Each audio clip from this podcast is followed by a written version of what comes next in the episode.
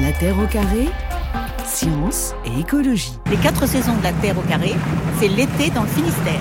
La Terre au carré a donc jeté l'encre cet après-midi à Roscoff, ancienne cité corsaire avec euh, ses maisons partout en granit pour vous faire découvrir la station biologique. Alors nous sommes à l'extérieur euh, du bâtiment, au bord de l'eau, avec vous, Catherine Boyen, sa directrice. Euh, vous êtes aussi directrice de recherche en biologie au CNRS. C'est quoi d'ailleurs votre sujet de recherche? Alors j'ai toujours travaillé sur la biologie des grandes algues, sur différents aspects, mais voilà, de la génomique, euh, des interactions biotiques. Et ça reste un des grands sujets aussi de recherche ici à, la station? Absolument, c'est un des sujets euh, emblématiques de recherche de la station. Alors vous êtes directrice depuis 2019, vous êtes la première femme à occuper ce poste, il était temps franchement. Je suis bien d'accord. Et donc, est-ce que vous pouvez décrire aux auditeurs de l'émission l'endroit où nous sommes? Parce que c'est vrai, quand on est arrivé hier pour les repérages, on a fait un grand waouh C'est très impressionnant. C'est vraiment hein. très très beau. Alors euh, oui, bah, le principe d'une station marine, c'est un laboratoire, les pieds dans l'eau. Mm. Donc euh, la station biologique de Roscoff a été construite en plusieurs étapes. Donc ici, on voit ce qui était l'ancien aquarium public. C'est plutôt la partie historique, qui est maintenant un centre de ressources biologiques marines. Et les bâtiments qui sont ici, qui sont vraiment les bâtiments où, il y a les équipes, où sont les équipes de recherche, c'est un bâtiment qui a été construit, on voit, il est plus moderne, hein, mais néanmoins en granit qui a été construit euh, dans les, les, fins des années 50, début des années 60. Et donc le tout qui domine, euh, qui est juste en face, euh, touché par la mer. Hein. Voilà, le tout donne sur ce qu'on appelle l'estran, c'est-à-dire ici à marée basse, on est sur une marée de Vivo, donc euh, la mer se retire assez loin et en face l'île de Bas. Alors la station fête donc cette année euh, ses 150 ans. Comment a démarré exactement l'histoire du lieu alors? Alors l'histoire du lieu, c'est le professeur euh, Henri de la Casse-Ducier, donc il venait de la Sorbonne, qui a été ce visionnaire qui a créé cette station marine. Il voulait en fait un lieu où on puisse faire de la zoologie expérimentale in situ, c'est-à-dire il considérait qu'on ne pouvait pas uniquement étudier les animaux dans des bocaux formolés ou à l'alcool. Mhm. Il fallait les étudier sur place. Catherine Boyer, on est entré euh, dans le jardin, hein, très agréable aussi, avec un, aquarium où nous irons évidemment euh, tout à l'heure. Beaucoup de végétation euh, ici, des palmiers, toutes sortes de plantes. Ici, on est vraiment dans la partie patrimoniale de la station. À la station, c'est un mélange de grande modernité avec les approches de recherche qu'on y mène et de et, d'un patrimoine historique auquel on est, on est très attaché. Il avait des liens, lui, Henri de la Casse-Dutier, avec Roscoff. Pourquoi il a choisi Roscoff? Alors, de mémoire, il a choisi Roscoff sur les conseils d'un libraire à Paris. Et ce lieu, il l'a choisi parce que c'est un lieu de ce qu'on appelle un hotspot de biodiversité et aussi parce que la spécificité, c'est que les marais de Vivo sont toujours, les marées basses de Vivo sont toujours en milieu de journée. Une semaine, c'est une marée de mortaux où les coefficients sont pas très forts. La marée ne monte pas très haut, elle ne descend pas très bas. En marée de Vivo, la marée monte haut, elle descend bas. Et quand elle descend, c'est toujours en milieu de journée. À l'époque, il n'y avait pas d'électricité à la station. Et donc, ça permettait d'aller collecter du matériel sur la grève, de le ramener euh, dans les bâtiments et de le regarder à la loupe immédiatement à la lumière du jour. Donc très pratique, hein. on pouvait tout faire aux bonnes heures en plus hein, de, la journée sous les fenêtres de la station quasiment. Hein. Oui, tout à fait, c'est exactement ça. Alors euh, Catherine, je crois que vous avez envie de nous emmener vers une autre pièce importante aussi dans l'histoire finalement de la station, c'est la bibliothèque. Donc on vous suit? Oui, c'est un, beau lieu. Vous avez la clé? J'ai la clé, j'ai le badge. Le badge surtout, oui. Ah, je vois la porte de la bibliothèque qui est déjà ouverte. Donc on va pouvoir euh, entrer dans celui qui date vraiment des débuts de la station, euh, Catherine Boyen ou pas? En tout cas, vu les boiseries, je pense que c'est pas très récent hein, quand même. Hein. Non, non. Et en fait, on l'a vraiment. Euh, il a été rénové il y a quand même pas mal de temps déjà. On a vraiment essayé de garder l'ambiance du lieu. C'est un, lieu magique ici. Ah, c'est génial. Il y a combien de livres là dans, dans toutes ces bibliothèques qui nous entourent? Approximativement 6000. Donc il y a 6000 ouvrages. Il n'y a pas que ça d'ailleurs ici. Hein. Je crois qu'il y a aussi des thèses de doctorat, il y a des cartes, il y a des documents qui racontent les expéditions marines qui ont été menées. Voilà, il y a tout ça. Il y a, bon, il y a des ouvrages qui sont à disposition des scientifiques qui veulent euh, venir euh, les, consulter. Il y a les étiquettes hein, sur les vitrines zoologie protozoaire, zoologie invertébrée, zoologie mollusque, donc euh, zoologie physiologie animale. C'est une bibliothèque où on trouve quand même quelques trésors de la littérature scientifique marine. Hein. Oui, alors on vous a sorti les ouvrages précieux. Hein, qu'on ne montre pas à tout le monde, justement parce qu'ils sont précieux. Donc il y a des alguiers qui datent euh, voilà, d'assez longtemps. Les alguiers, en fait, euh, euh, ben, c'est des planches avec des algues qui ont été étalées dans des conditions particulières. Et bien entendu, ça crée un peu la lumière, donc on ne les sort pas très souvent. Ici, ce sont des algues rouges que je trouve très élégantes. C'est beau. Hein. On dirait des dessins, c'est magnifique. Et ce sont de vraies algues qui ont été collées. Absolument. Et l'algue qu'on voit ici, par exemple, a été remontée en 1876, hein, c'est ça? Rhodymenia palmata, une petite algue rouge. Ouais. Ce sont les plus jolies, je trouve, les algues rouges. Et Catherine Boyen, alors dans les masterpieces des livres hein, de, de la bibliothèque, vous vouliez nous montrer cet ouvrage-là? Alors l'ouvrage de, de Beauchamp, oui, c'est le premier ouvrage de description des habitats marins, donc la répartition des êtres euh, dans la zone euh, des marais. En fait, c'est vraiment le fondateur de l'écologie. Voilà. Et donc cet ouvrage, il est écrit en quelle année? En 1914. Et ça, c'est vraiment un livre fondateur. euh, Oui, c'est un livre fondateur et c'est un livre de référence qu'on est vraiment très fiers d'avoir ici. Et vous voyez, euh, associé à ce livre et à cette planche, il y a cette, cette cartographie, cette carte de, de toute la région. Donc Roscoff est, est Ouais. ici. Et puis euh, ici, des petits ouvrages de, de Buffon. Après, c'est des ouvrages qui sont vraiment remarquables et qu'on a sortis ici. C'est des ouvrages d'illustration par Mathurin Méheux. Donc, je ne sais pas si vous connaissez Mathurin Méheux. C'est un peu l'année Mathurin Méheux. Donc, c'est un, un peintre qui a euh, fait des planches de biodiversité magnifiques, mais c'est aussi des œuvres d'art. Ça date de quand celui-là? Celui-là date de 1913. Donc, Mathurin Méheux a passé deux ans à la station. Et là, le Buffon, c'est l'édition de 1799. Voilà, ça se voit. hein, l'ouvrage. Édition originale. Édition originale. C'est ça Ouais. Alors Catherine Boyen, il y a un de vos chercheurs qui est venu nous rejoindre, c'est Fabrice Note. Bonjour Fabrice. Bonjour. Bonjour. Ravi de vous rencontrer. Vous êtes euh, directeur de recherche euh, en océanographie biologique au CNRS et vous êtes euh, directeur d'un laboratoire adaptation et diversité marine en milieu marin, donc ici évidemment.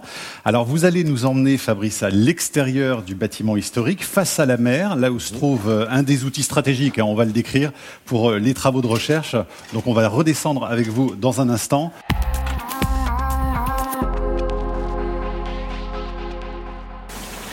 Si vous nous rejoignez sur France Inter, nous sommes aujourd'hui à la station biologique de Roscoff où on étudie les sciences de la mer. hein. On va vous l'expliquer jusqu'à 15h pour comprendre la biologie et l'écologie des océans. Alors Fabrice Note, alors là vous nous avez emmené, moi j'aime beaucoup cet endroit. C'est un peu la, proue du navire finalement, non? On a l'impression d'être euh, sur un énorme vaisseau là ici. Ouais, tout à fait. On a une vue panoramique euh, sur, sur l'estran et puis on a l'île de Bas en face. Et donc on est euh, au niveau un des plus anciens endroits de la station biologique, le Vivier, qui est donc une, retenue d'eau pour pouvoir permettre eh ben, justement de maintenir les, organismes dans les aquariums et pouvoir faire les expérimentations. Donc ça, ça a été vraiment créé euh, très tôt dans le, dans le début de la station. Ça a été créé en effet fin 19e en fait, euh, une, dizaine d'années après le- la création de la station biologique. Euh, donc c'est le premier outil finalement qui a été construit, c'est ce vivier et qui a permis ensuite bah, tout le développement. C'est vraiment le cœur de, Donc c'est un bassin d'eau de mer hein, pour faire de la science vraiment directement ici sans avoir à aller... C'est un bassin d'eau de mer, il fait euh, 1100 mètres cubes, 1100 mètres cubes. Et, euh, et donc qui est rempli à chaque marée haute et avec donc pour renouveler l'eau. Donc il y a un grand bassin d'eau de mer et euh, plusieurs petits bassins euh, par-dessus sur la plateforme. Voilà, c'est ça. parce que les bassins donc sur le dessus servent à, à faire des expérimentations. Donc on a différents volumes euh, en fonction des expérimentations. Elles, doivent, elles elles sont faites en petit aquarium ou parfois en plus grand volume jusqu'à plusieurs mètres cubes, ce qu'on appelle des mésocosmes, pour essayer de se rapprocher au plus des conditions euh, environnementales en fait. Et là, l'eau arrive naturellement ou elle est, euh, elle est pompée Il y, a euh, un, il y a un pompage en effet, il y a quelques, plusieurs centaines de mètres là, un peu plus loin, euh, donc et, qui, est, qui pompe l'eau à marée haute et donc l'eau est ramenée ici. Puis ensuite, il y a tout un système qui, avec un mini château d'eau de mer, qui permet d'avoir de l'eau de mer au robinet partout dans les laboratoires de la station biologique. Tout ce qu'on étudie, c'est donc euh, l'évolution des espèces marines et aussi leur écologie. Donc on est un laboratoire où on va beaucoup beaucoup sur le terrain. Euh, alors soit pour faire des expérimentations, donc on l'a dit ici en aquarium, mais aussi des expérimentations euh, dans l'environnement, Ouais. in vivo. Et puis on fait aussi beaucoup de prélèvements sur le terrain. Nous on a ici des, des chercheurs qui travaillent sur l'écologie benthique. Donc benthique c'est tout ce qui a trait au fond des océans. Et puis après on a aussi des chercheurs qui travaillent sur des, des organismes qu'on appelle pélagiques. Donc là, pélagique, c'est plutôt bah, ce qui est dans la colonne d'eau. Donc effectivement, ça nous, a- ça nous amène à, à embarquer pas mal sur les, les bateaux de recherche océanographique ou bien même des bateaux qu'on a, nous, ici, à disposition à la station biologique pour, pour sortir euh, régulièrement. euh. Est-ce que vous avez des organismes de prédilection, euh, Fabrice Note, alors que vous étudiez ici? Alors moi, je m'intéresse en particulier aux relations de symbiose qui peuvent exister dans le plancton. Euh, donc plancton, il y a toute une diversité d'organismes. hein. Ça va euh, euh, des, petites, euh, des petits crustacés, mais ça aussi les bactéries font partie du plancton. Voilà, tout ce monde. euh, on- Juste on passe à côté de quoi là? C'est quoi ce bruit? Ouais. Alors ça, c'est tout le système effectivement de pompage qui va avec euh, cette. euh, c'est c'est vraiment, euh, c'est vraiment une grosse grosse installation. euh, Et donc vous nous expliquez, oui c'est ça, c'est tous ces, ces- ces stratégies et cette symbiose entre différents Voilà, organismes. voilà. Donc moi, moi, ce qui, ce qui, ce qui m'intéresse au niveau de mes recherches, c'est effectivement ces relations symbiotiques qui peuvent exister entre organismes microscopiques. On se rend bien compte que dans, l'environnement, les organismes ne vivent pas isolés les uns à côté des autres et qu'ils ont des interactions avec le milieu qui les entoure. Donc c'est ce qu'on appelle les relations abiotiques avec la température, la salinité, etc. pour l'eau de mer. Et puis il y a tout ce qui est relations biotiques, qui sont les relations entre organismes. Et ça, c'est un concept qui est de plus en plus euh, prégnant et à la fois en biologie mais aussi en écologie. On, parle de la notion d'holobionte. Cette notion qui consiste à, à, considérer euh, une unité du vivant non pas comme une espèce isolée, mais comme une espèce et tout son microbiome. On se rend bien compte que bah, peut les choses avec lesquelles on est familier, c'est euh, les humains, on a un microbiome cutané, on a un microbiome intestinal, etc. Et ça, ça fait un ensemble finalement. Et si on veut comprendre comment les organismes euh, vivent ou s'adaptent à leur environnement, il faut considérer cet ensemble holobionte. J'ai vu euh, des pêcheurs à pied euh, devant la, station quand il y avait marée basse. Est-ce que la pêche à pied, comme ça, par les touristes en particulier, peut venir un petit peu gêner vos, recherches ou pas du tout? Bah, Écoutez, c'est une très bonne question, parce qu'il se trouve que nous, on fait de l'observation de l'environnement depuis quelques années. Notamment, on essaye de de coordonner des approches un peu nouvelles euh, de l'observation de l'environnement, euh, en utilisant des approches d'ADN environnemental et ces choses-là. Et puis là, on, a avec un collègue, Eric Thiebaud, donc professeur à Sorbonne Université, mais qui travaille à, à on essaie de coordonner un, programme de recherche qui va commencer au mois d'octobre, donc cette année pour six ans, sur effectivement euh, l'observation du futur. Comment l'observation augmentée, on appelle ça. C'est-à-dire on continue à faire de l'observation comme avant, mais on va arriver avec de nouvelles technologies, notamment l'ADN environnemental, ou l'imagerie in situ. Et euh, dans, ces, dans ces méthodes d'observation, on va aussi considérer les usages justement des écosystèmes, les usages récréatifs notamment qui sont assez mal évalués. Donc ça, ça veut dire qu'on prend en compte tous les paramètres euh, de changement sur un milieu, par exemple. Alors on peut parler évidemment du réchauffement climatique, mais ça peut être effectivement une activité comme, euh, comme la pêche à tout pied. À fait, hein, Tout à fait, on va avoir ça. Fabrice Note, si on était venu ici le, au mois de mars 1978, on aurait vu euh, des nappes de mazout épaisses ah absolument partout, à cet endroit, hein, ah parce que c'était vraiment l'échouage de la Mococadis. et j'ai vu des, photos aériennes qui sont mhm. hyper impressionnantes. Il y avait des, boudins qui entouraient absolument toute la station pour se protéger contre le mazout. Hein. Oui, ouais, tout à fait. Il y a eu donc la Mococadis à Port-Salle, un peu plus à l'ouest, mais les nappes de pétrole effectivement ont, dérivé et, euh, le, port de Roscoff a, été, enfin, où la ville de Roscoff et les, côtes ont été assez, euh, enfin, très impactées. Donc effectivement, il y a eu tout un système de protection pour pas justement que l'eau soit pompée dans le bassin ici. Donc il a fallu tout arrêter. Ça a été toute une organisation, en effet. Et puis euh, ça a permis aussi, ben, de, parce qu'il y avait des programmes de surveillance de l'environnement à cette époque déjà. Il y avait un programme qui avait commencé en 77. Et donc on a pu voir comment l'environnement a répondu à cette pollution massive et, soudaine. Et alors? Et alors, on, ce qu'on voit, c'est qu'il y a eu effectivement euh, sur, euh, sur des observations, Ce c'était pas l'ADN environnemental à l'époque, hein, c'était de la microscopie, et on a vu qu'effectivement, il y a eu un, écroulement total en fait de la, des biodiversité de la biodiversité, et puis ensuite c'est revenu progressivement, et puis ça a mis plusieurs années à revenir. Mais voilà, donc on voit que les écosystèmes récupèrent et, évoluent. Et par rapport au changement, justement, est-ce que euh, l'eau qui est sous nous, là, est-ce que la température, vous, vous sentez qu'elle augmente véritablement ou pas? Oui, oui, oui. Ben, en fait, il se trouve qu'on a, on fait ici des mesures euh, de température, de salinité, donc les, les paramètres physiques et chimiques de l'eau depuis 52. Et euh, donc il a été observé que ça augmente à peu près de 0,15 degrés depuis 52 hein, par décennie. C'est significatif hein C'est significatif. Sur les dix dernières années, ça a augmenté de 0,7 degrés. Oui, c'est beaucoup. Et c'est beaucoup. C'est Et c'est très significatif. 0,7 au lieu de 0,15 euh, en moyenne avant. Ouais, c'est ça. Et ah sur les dix dernières années, on était sur 0,7. Il se trouve qu'on a une bouée euh, qui est un peu là, où vous peut-être pas voir sur l'horizon, qui est bardée de capteurs et qui permet d'avoir ces, euh, ces informations. Et la température de l'eau, c'est combien Il y a une moyenne? Alors, en ce moment, ben, à, à Roscoff, la température de l'eau varie entre 9 degrés l'hiver et 18 degrés l'été, c'est pas beaucoup. Ah, c'est le max, ça, 18 oui, Ça va jamais en dessous, ça va jamais au-dessus? Alors après, on peut chercher, euh, quand ça monte sur la, sur la plage à marée haute, sur le sable chauffé, on va, on va trouver un petit degré en plus en fonction de l'endroit, mais jamais vraiment au-dessus, non. Dans la région de Roscoff, on a une bulle d'eau froide. Et euh, ce qui est très différent par rapport à nos voisins anglais en face, à Plymouth, en fait, où eux, ils ont une stratification de l'eau. L'eau se réchauffe plus en été. Oh, donc, se, se, stratifie, ce qui fait qu'il y a le fonctionnement de l'écosystème est complètement différent de ce que nous, on peut trouver ici, où avec les courants de marée, avec cette bulle d'eau froide, eh bien, on, a, on a une colonne d'eau de, de, la surface au fond qui est homogène en température. On n'a pas de stratification. Mais ça, c'est bien pour la science, finalement. Oui, c'est plus pratique, effectivement, comme ça. On a... C'est hyper stable, en fait. C'est hyper, stable. C'est hyper stable. De la surface à la profondeur, au fond, on a toujours la même température, toutes les mêmes paramètres. Fabrice Note, il y a un endroit euh, où j'aimerais que vous nous emmeniez. Il s'agit de la Roscoff Culture Collection où se trouvent des échantillons d'organismes marins du monde entier. Hein. Ça va être un vrai tour du monde des mers du globe.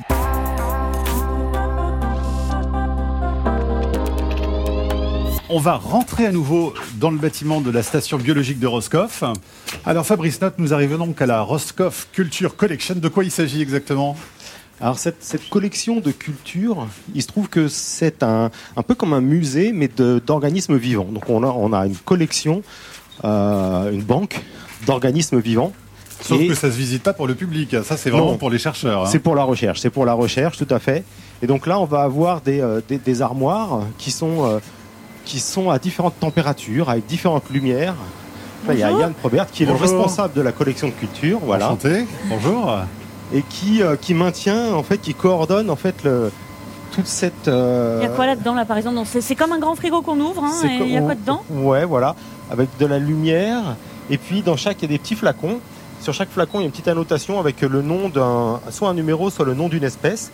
Et vous voyez là, il y a des petites particules en suspension. Ça, ce sont des microalgues. Donc cette collection, euh, la RCC, la Roscoff Culture Collection, c'est euh, aujourd'hui une des plus grandes au monde, avec nos collègues américains et japonais. Et donc on, on- on a ici à disposition plus de 6000 souches qui peuvent être utilisées par les chercheurs ou envoyées à des chercheurs un peu partout dans le monde. Mais Fabrice, ce qui est fou, c'est qu'on peut faire vraiment un tour du monde des mers du globe parce que dans chaque armoire, donc chaque frigo, hein, pour Ouais. moi, euh, on a des lumières et des températures différentes qui correspondent finalement aux mers où ces organismes ont été prélevés. Tout ça, à fait, hein oui, tout à fait. Parce que ces organismes, ils proviennent d'un peu partout dans le monde au fur et à mesure des expéditions scientifiques qui sont euh, effectuées. Et donc, on va voir dans les mers polaires plutôt des, des, des frigos ou en tout cas des pièces même entières à 4 degrés. Euh, avec différents niveaux de luminosité aussi, parce qu'il y a des organismes qui viennent plutôt de la surface, d'autres de la profondeur, où il y a moins de lumière, donc il faut moins. Voilà. Et si je vous demande par exemple de m'ouvrir le, le- le frigo de l'Antarctique, est-ce que vous pourriez le faire ou pas? Oui. Ah ben, montrez-le Allez. moi Ah ben, c'est la pièce de l'Antarctique, venez, on y Ah va. ben ouais, je Ah, y aller une pièce. de l'Antarctique. Ouais. On va être bien couvert. Alors voilà. À 4 degrés. Hein. À 4 oui. degrés, ouais. Ah, Alors ça voilà, rigole pas. mettez- mettez vos bonnets. Merci Mathieu de nous avoir emmenés en Antarctique. On avait un peu chaud dehors. Oh là Moi, la prochaine fois, je vous demande de Cuba. Alors voilà, euh, des pièces tropicales, ouais, on aurait pu aussi, mais. euh, C'est plein d'éprouvettes de partout là. Ouais, voilà. Et donc dans chaque, comme euh, on le disait, comme tout à l'heure dans la- l'armoire de culture, ici on est dans une pièce. Et donc vous voyez, a le nom de l'espèce ici, c'est un pélagophycé, donc c'est une petite microalgue. Et euh, voilà, c'est issu d'une campagne qui s'appelait Malina, qui a été effectivement, alors c'est pas l'Antarctique, c'est l'Arctique cette fois. Ouais.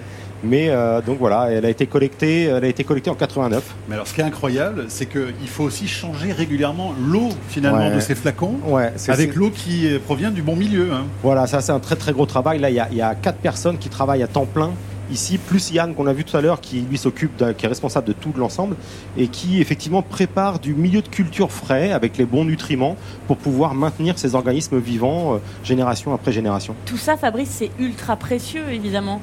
Ouais, c'est- c'est c'est- c'est assez précieux en effet parce que c'est là, ça sert à beaucoup de, euh, de, de laboratoires pour leurs recherches partout dans le monde. Euh, on- il y a des nouvelles espèces ici aussi euh, qui attendent d'être décrites. Euh, donc euh, c'est assez précieux. C'est pour ça que parfois il y a des échanges entre les banques de culture euh, dans le monde. Fabrice Note, vous vouliez nous faire rencontrer une collègue à vous. Oui, Hein tout à fait, puisqu'on parle de culture. Ah, on va euh, sortir on va aller au ouais. Ce qu'il faut savoir, c'est que cette culture, il y a des, il y a des On micro-algues. vous a offert un petit voyage en Arctique sans dépenser de gaz à effet de serre. C'est hein. vrai. Et là, Voilà. Donc il y, a, il y a des micro-algues, effectivement, il y a des bactéries aussi dans cette collection, des bactéries marines, mais il y a aussi quelque chose qui est unique au monde, c'est qu'effectivement c'est la seule collection de culture qui a des virus marins. Et Donc, on a- pardon, mais c'est- très sécurisé alors là. On a passé, on est passé tranquille parce qu'on est avec vous, mais sinon. euh, Oui, oui, c'est des virus marins qui a priori sont pas pathogènes pour pour les pour les humains. Donc euh, c'est vraiment. Mais comme on disait, euh, en fait, cette notion d'holobionte, elle existe au niveau microscopique. Donc on a euh, ces microalgues qu'on voit, elles vivent en interaction avec des bactéries. Elles ont aussi leurs virus. Elles ont aussi, voilà, c'est des organismes qui sont tous. euh, Ah ben là, il nous faut la petite. euh, voilà. Voilà. Tac, on va pouvoir tous rentrer. quoi Les organismes sont tous quoi? Mais ils sont tous interconnectés et interdépendants. Et donc ça, c'est vraiment cette notion qui est importante en écologie. Alors là, on a rendez-vous donc avec Anne-Claire Baudou. C'est Hein? ça, qui est donc une spécialiste des virus marins. oui, Très bien. Donc elle, euh, là, on longe un long couloir. Voilà. Alors, ça Alors, doit être on la suivant. cherche. C'est le suivant. Voilà, elle est ici. Voilà. Bonjour Anne-Claire. Bonjour, On peut entrer? Bien sûr. Oh, la vue. Oui, Ah, le bureau. on peut pas se plaindre. Oh, j'ai l'impression d'être en cours de bio au collège avec vue sur la mer. Ah, c'est formidable. voilà, on a vraiment la vue sur l'île de Bas, là, ici. Hein. Et oui. Alors, Et, euh, Anne-Claire Boudou, vous êtes donc chargée de recherche en virologie environnementale au CNRS et vous travaillez donc sur les virus marins. tout à fait. Et ça fait longtemps qu'on s'intéresse à, à ces micro-organismes ou pas? Alors non, non, non. Les, les virus sont les, les, les- les dernières entités biologiques découvertes dans, dans l'océan. Alors c'est vrai qu'on les connaît depuis euh, les années 50, mais en fait on a vraiment pris conscience euh, de leur importance euh, il, y a, il y a une trentaine d'années. Mm. Parce qu'il y a une trentaine d'années, en fait, on, on s'est aperçu que les virus étaient présents jusqu'à 100 milliards par, enfin 100 milliards de particules par, par litre d'eau de mer. Et euh, ce qui fait qu'en fait les virus sont les entités biologiques les 100 plus milliards abondantes. de particules par litre d'eau de mer. Jusqu'à 100 milliards. C'est-à-dire que quand on boit la tasse, on boit forcément du virus. Alors, on boit beaucoup de virus. Alors j'ai vu que vous nous avez préparé des petites choses sur votre Oui, ordinateur et oui, je oui. lis un océan de virus. Ben voilà, hein. voilà. Et ben en fait, je voulais vous montrer euh, ce que l'on voit euh, lorsqu'on regarde une micro-goutte d'eau de mer euh, Avec plaisir. au, au microscope. Et donc, bah, ce que vous voyez, là, c'est une micro-goutte d'eau de mer qu'on a colorée euh, avec un, un colorant fluorescent qu'on appelle un fluorophore. Et donc, ce colorant va venir s'attacher sur euh, les acides nucléiques des, des particules virales, enfin des particules. Et donc, en fait, sur cette image, vous vous rendez compte que les virus, ce sont tous les minuscules points fluorescents ici. Donc, ces virus sont beaucoup plus abondants que les bactéries qui sont euh, les, les points un petit peu plus gros, et puis surtout les, les microalgues. Et alors ils sont attachés à quelle hôte alors ces, ces virus? Hein Alors ces virus, euh, ben, en fait, les, virus ne, ne sont pas mobiles. Donc en fait, assez naturellement, ils vont infecter les hôtes les plus abondants, enfin la- les organismes vivants les plus abondants. Ah, ils sont très opportunistes alors. Ils sont Ouais. opportunistes, ouais. ouais. Et, euh, et du coup, bah, ces micro-organismes les plus abondants sont les bactéries et le phytoplancton, enfin le, le plancton en général. Et les virus, est-ce qu'ils résistent bien à tout ce qui est euh, réchauffement, changement climatique ou pas? Il y a des impacts sur eux? On peut déjà les, les constater? Alors ça, c'est une question assez émergente euh, et à Roscoff, on investit pas mal d'efforts pour, euh, bah, pour l'adresser. Alors, euh, bah, ce qu'il y a d'un peu compliqué avec les virus, c'est qu'ils sont en interaction avec leurs hôtes. Donc, il faut à la fois quantifier euh, les conséquences du réchauffement climatique sur les hôtes et sur les particules virales. Alors, ce qu'on sait sur les hôtes, c'est que le, un réchauffement va euh, stimuler, stimuler les métabolismes. Et du coup, ils vont euh, pouvoir, enfin, ce réchauffement va modifier la capacité qu'a un autre à produire un virus. Et euh, indépendamment, la, la température va avoir un impact directement sur la particule virale lorsqu'elle est libre dans l'eau de, l'eau de mer et pourrait, lier- pourrait mener à de la désintégration. Et vous Anne-Claire, qu'est-ce que vous cherchez à savoir alors avec ces virus marins? Alors nous, ce qu'on cherche à, à comprendre vraiment, c'est euh, bah, quel est le rôle de, de ces virus? Finalement, tous ces virus, qu'est-ce qu'ils font? On ne sait pas bien. Alors on ne sait pas bien, non. non. Alors ce qu'on ce qu'on sait, c'est qu'ils créent de la mortalité. Et c'est vrai qu'assez traditionnellement, euh, bah, la mo- mortalité est plutôt euh, mauvaise nouvelle. Mais c'est vrai que pour nous, la mortalité est plutôt euh, quelque chose d'assez positif pour le, fonctionnement de l'écosystème. Parce qu'il faut comprendre, je vous le disais tout à l'heure, les virus ne bougent pas. Donc ils vont s'attaquer préférentiellement aux planctons les plus abondants. Et en contrôlant ces planctons les plus abondants, Ah, ils vont faire le ménage un peu alors les virus font le ménage et vont conduire à de la diversification de la communauté. Donc c'est pas forcément des méchants virus. Et hein. non, on non, va, non, on nous, va on- souvent le virus d'une façon péjorative, Ouais. mais il a un vrai rôle écologique au fond. Tout hein. à fait. Ouais, ouais. Et justement, par rapport à cette mauvaise image, aujourd'hui, bon, par les temps qui courent, entendre parler de virus, ça peut faire peur. Les virus euh, marins euh, ne peuvent potentiellement, en tout cas dans ceux que vous étudiez, pas avoir de danger aujourd'hui euh, pour une éventuelle épidémie. Alors, il y a des virus marins qui créent des épidémies. On, a, euh, enfin, ces, ces derniers, enfin, même euh, au cours des dix dernières années, on a, euh, on a recensé de la mortalité chez les phoques avec la maladie de Carré, qui est due à un virus. On, recense de la mortalité chez les, chez les huîtres avec le virus her- herpès qui cause beaucoup de mortalité, 80% de la mortalité des naissances d'huîtres. Mais la majorité des virus sont des virus de plancton, donc non, pas de panique de ce côté-là. Et sur les modèles de prédiction sur le climat, par exemple, vous intégrez aussi aujourd'hui ces virus Et non, c'est l'une des grosses lacunes des euh, Ah, modèles encore, hein. euh, biogéochimiques. Et non, bah, en fait, il a fallu euh, formater les esprits un petit peu. euh, les virus, on les a découverts. Enfin, on a on, on a pris conscience de leur importance récemment. Il a fallu convaincre qu'ils avaient un rôle écologique important. Et c'est vrai qu'ils ne sont pas encore intégrés dans les modèles, mais nous y travaillons.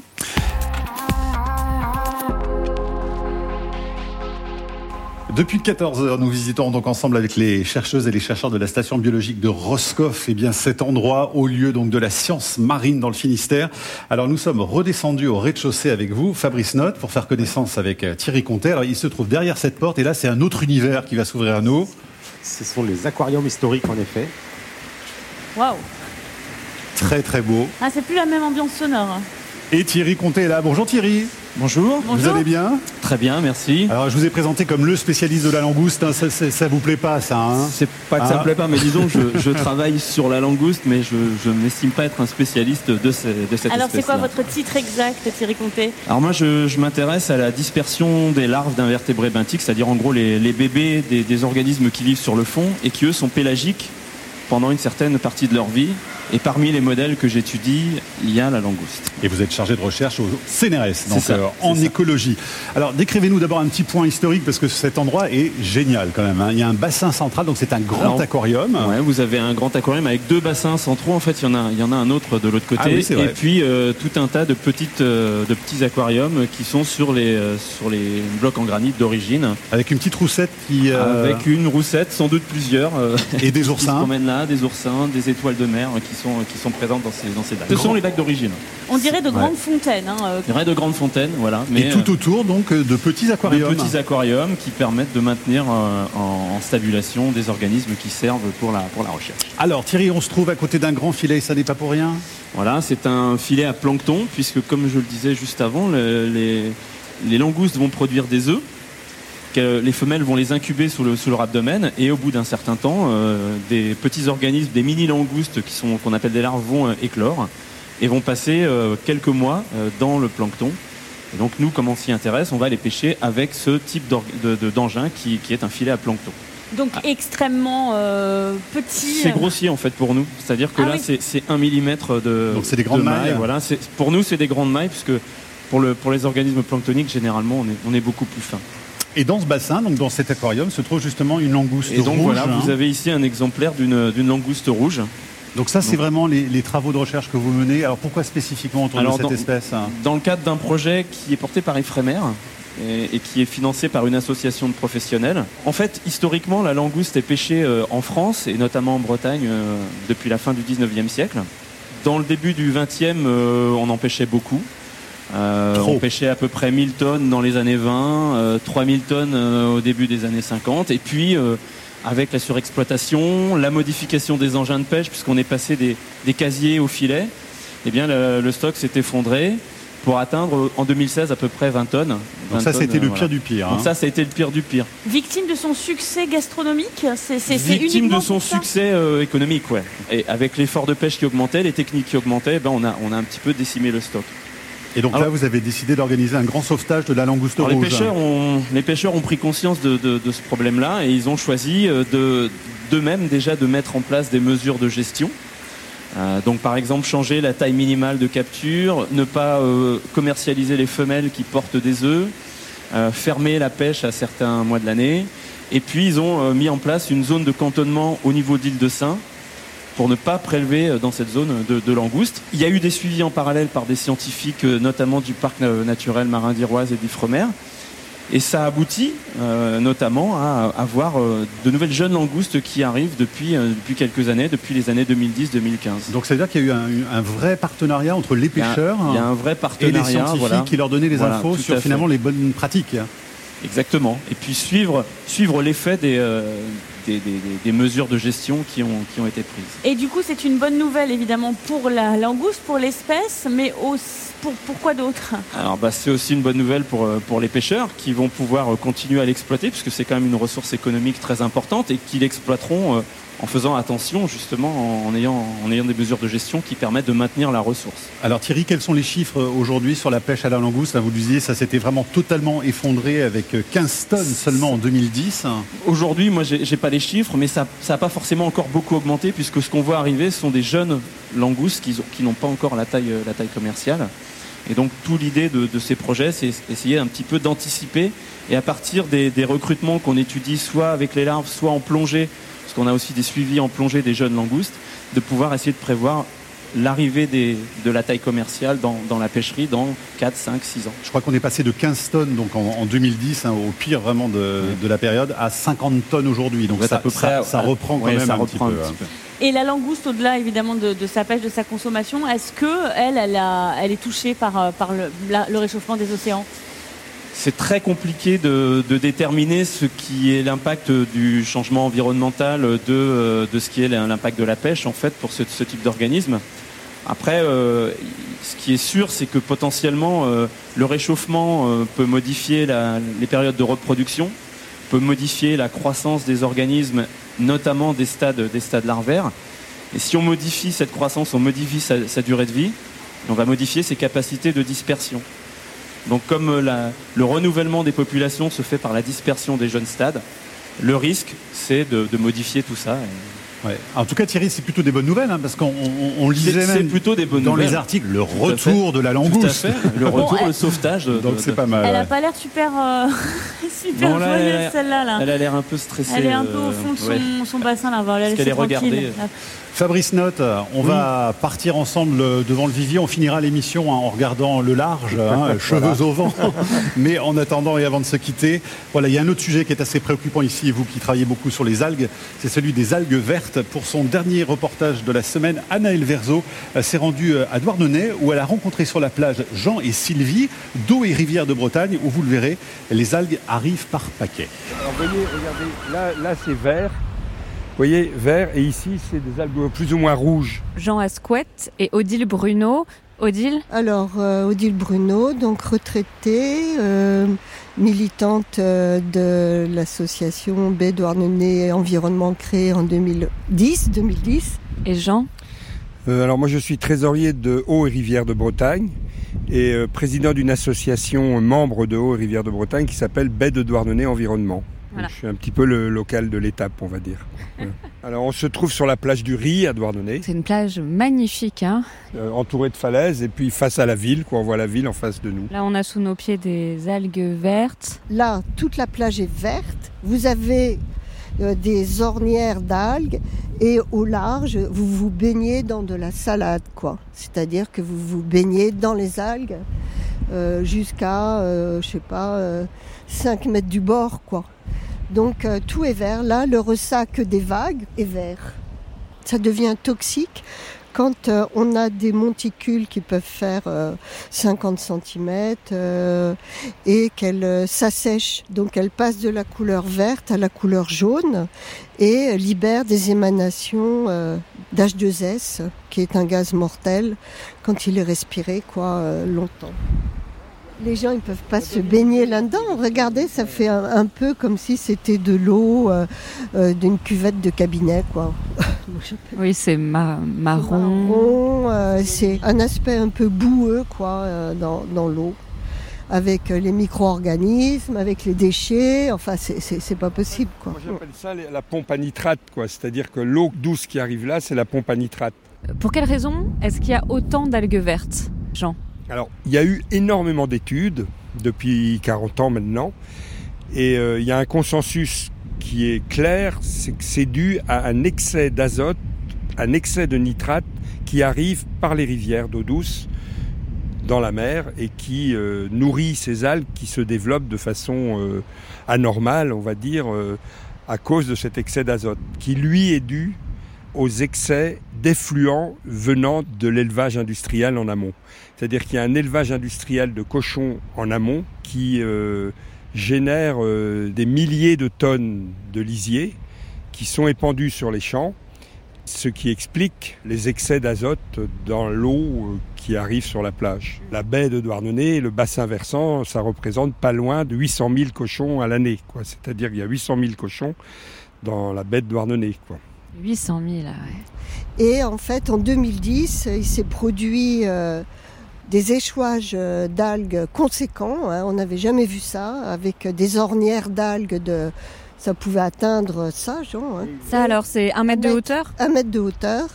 Et les émanations d'hydrogène sulfuré atteignaient la ville.